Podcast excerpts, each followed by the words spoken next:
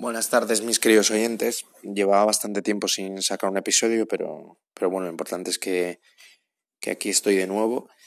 Y mm, nada, deciros que me escribáis a ponfinatuansiedad.com con algún tema que queréis tratar o si tenéis algún problema, a ver si, os puedo ayudar.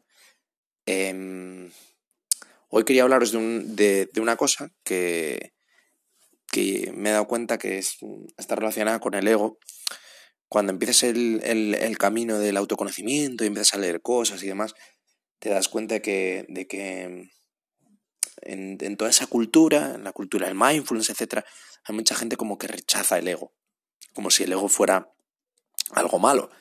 Y, y con el tiempo y leyendo cosas me he dado cuenta de que, de que primero vamos a, ya lo hablaba en el episodio del ego, pero vamos a repasar qué es el ego. El ego no es más que la identificación eh, en nuestra mente con nosotros mismos. El decir, oye, yo soy algo aquí dentro, soy como una entidad, ¿vale? Eh, esa entidad es el ego. ¿Y por qué se crea o para qué sirve? Pues se, crea ya, lo ves hasta con los niños de un año, de un año y medio, que cogen un juguete y lo señalan a, a otro amigo y ponen cara de orgullo como diciendo, esto es mío. Y, o sea, eh, eh, no puede existir el, el, ser humano sin el ego.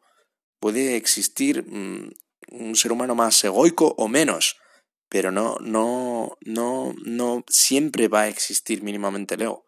Quizá hay alguna persona, algún santo, alguien tocado, tocado por los ángeles que no, que no tenga nunca ningún momento egoico, pero eh, lo normal es que la gente tenga su ego.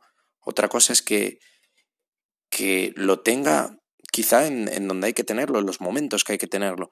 Y es de lo que os voy a hablar. El ego al final es un poco supervivencia, porque esa división al final lo que te dice es que yo soy algo en mi cabeza y obviamente soy distinto del resto, genera una división. Y esa división al final lo que genera es yo frente al resto en momentos de, de peligro o de amenaza. Por ejemplo, pues si, si no tuviéramos ego y alguien viera a matarnos, pues tampoco tendríamos necesidad de defendernos, ¿no? Porque si te defiendes es que no quiero yo, mi yo físico, no quiero morir. Entonces, a la fuerza tiene que haber ego.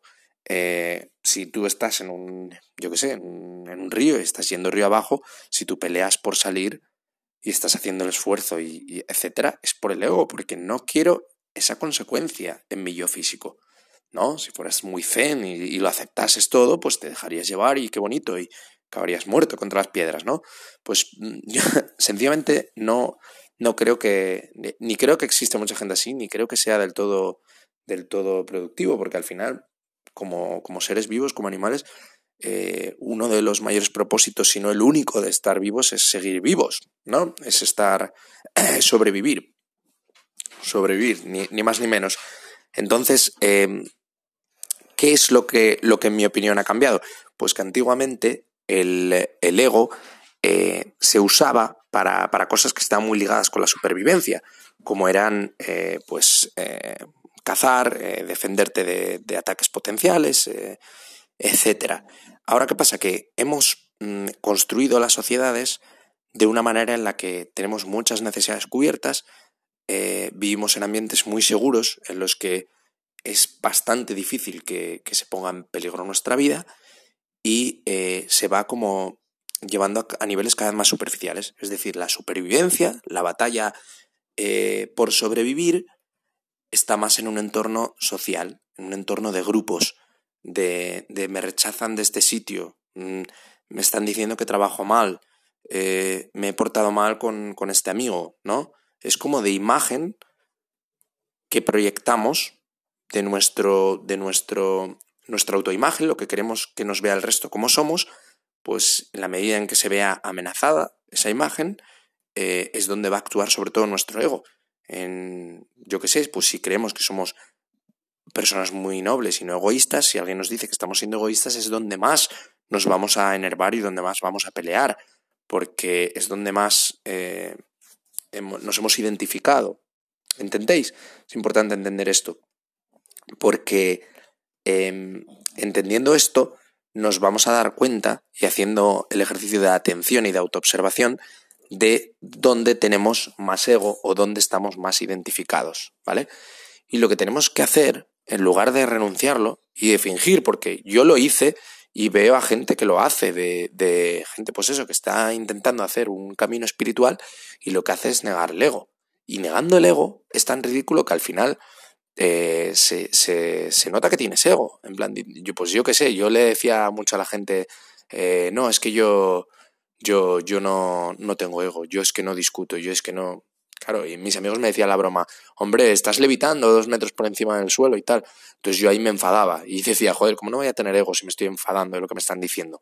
Entonces, mmm, la, solución tampoco es no tener ego, es sencillamente observar cómo funciona nuestro ego y, y, a fuerza de observar, a fuerza de observar también el de los demás, de observar las necesidades de los demás, tener empatía y ver que lo que hicimos nosotros una vez nos lo están haciendo ahora o al revés, que no, que no, no todo es mm, todo lo que me hacen a mí está mal y yo nunca hago nada malo, sino comprender que pues que no somos tan diferentes al resto, ¿sabes? Igual destacamos más en una habilidad o en otra, pero que, que tenemos como la misma condición, ¿no?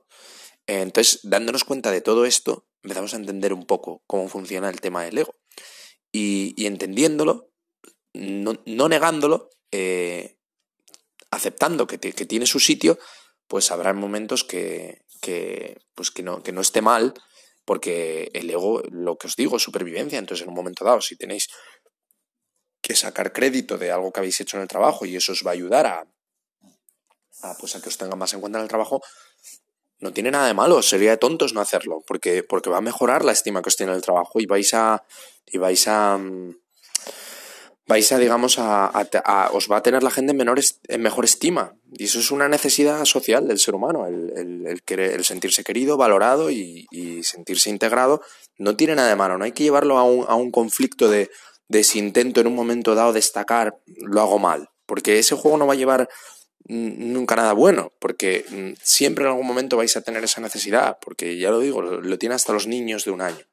Esto es mi manera de verlo, habrá quien diga que, que no, pues mmm, suerte por él. Yo hablo de lo que veo en el resto y de lo que veo en mí mismo por mucho que lo intente, que es algo que no, que no se puede luchar contra ello.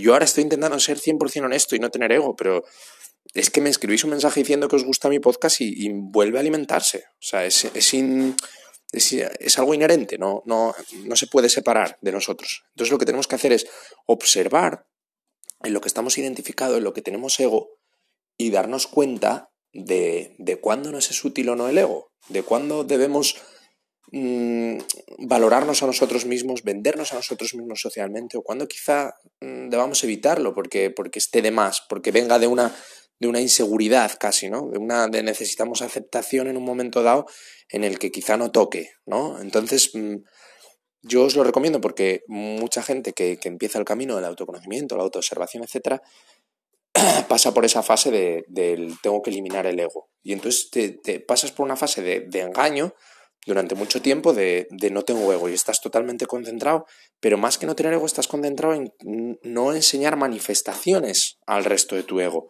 pero se acaba manifestando y luego como alguien te la señale, eso sí que te va a generar tensión relacionada con tu ego, porque has, de, has hecho crecer tu ego espiritual, ¿sabes? Si, si, no, si no quieres precisamente tener ego, lo primero que tienes que hacer es decirte que no eres mejor que el resto, pero que no es mejor lo más mínimo.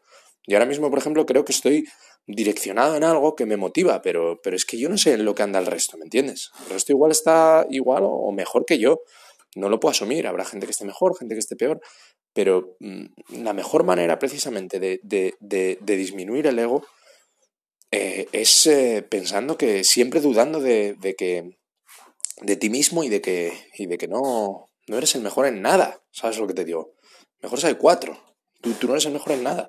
Y todos dentro de nosotros creemos muchas veces que somos los mejores en todas partes. Entonces, y está bien tener confianza y demás, pero también tener los pies en la tierra de, de, de darnos cuenta de nuestra propia mediocridad, porque solo de esta manera vamos a ser capaces de, de, aceptar los fracasos, vamos a ser capaces de valorar los éxitos del resto sin envidias, eh, etc. Entonces, repasando y cerrando un poco el episodio, lo que, lo que quiero con este episodio es que uno, observéis continuamente los, vuestras identificaciones con, con, todo, con las ideas, con dónde tenéis depositado vuestro ego, en qué habilidades, en, en qué momentos son los que queréis más llamar la atención, destacar, y que a través de esa observación veáis de verdad el sentido de por qué, y esto es importante daros cuenta, por qué habéis construido esa, ese, ese yo eh, frente al resto, porque al final son cosas que, que se van, eh, que vas cogiendo orgullo, etcétera, eh, voluntariamente, aunque, aunque un poco de manera inconsciente, son cosas voluntariamente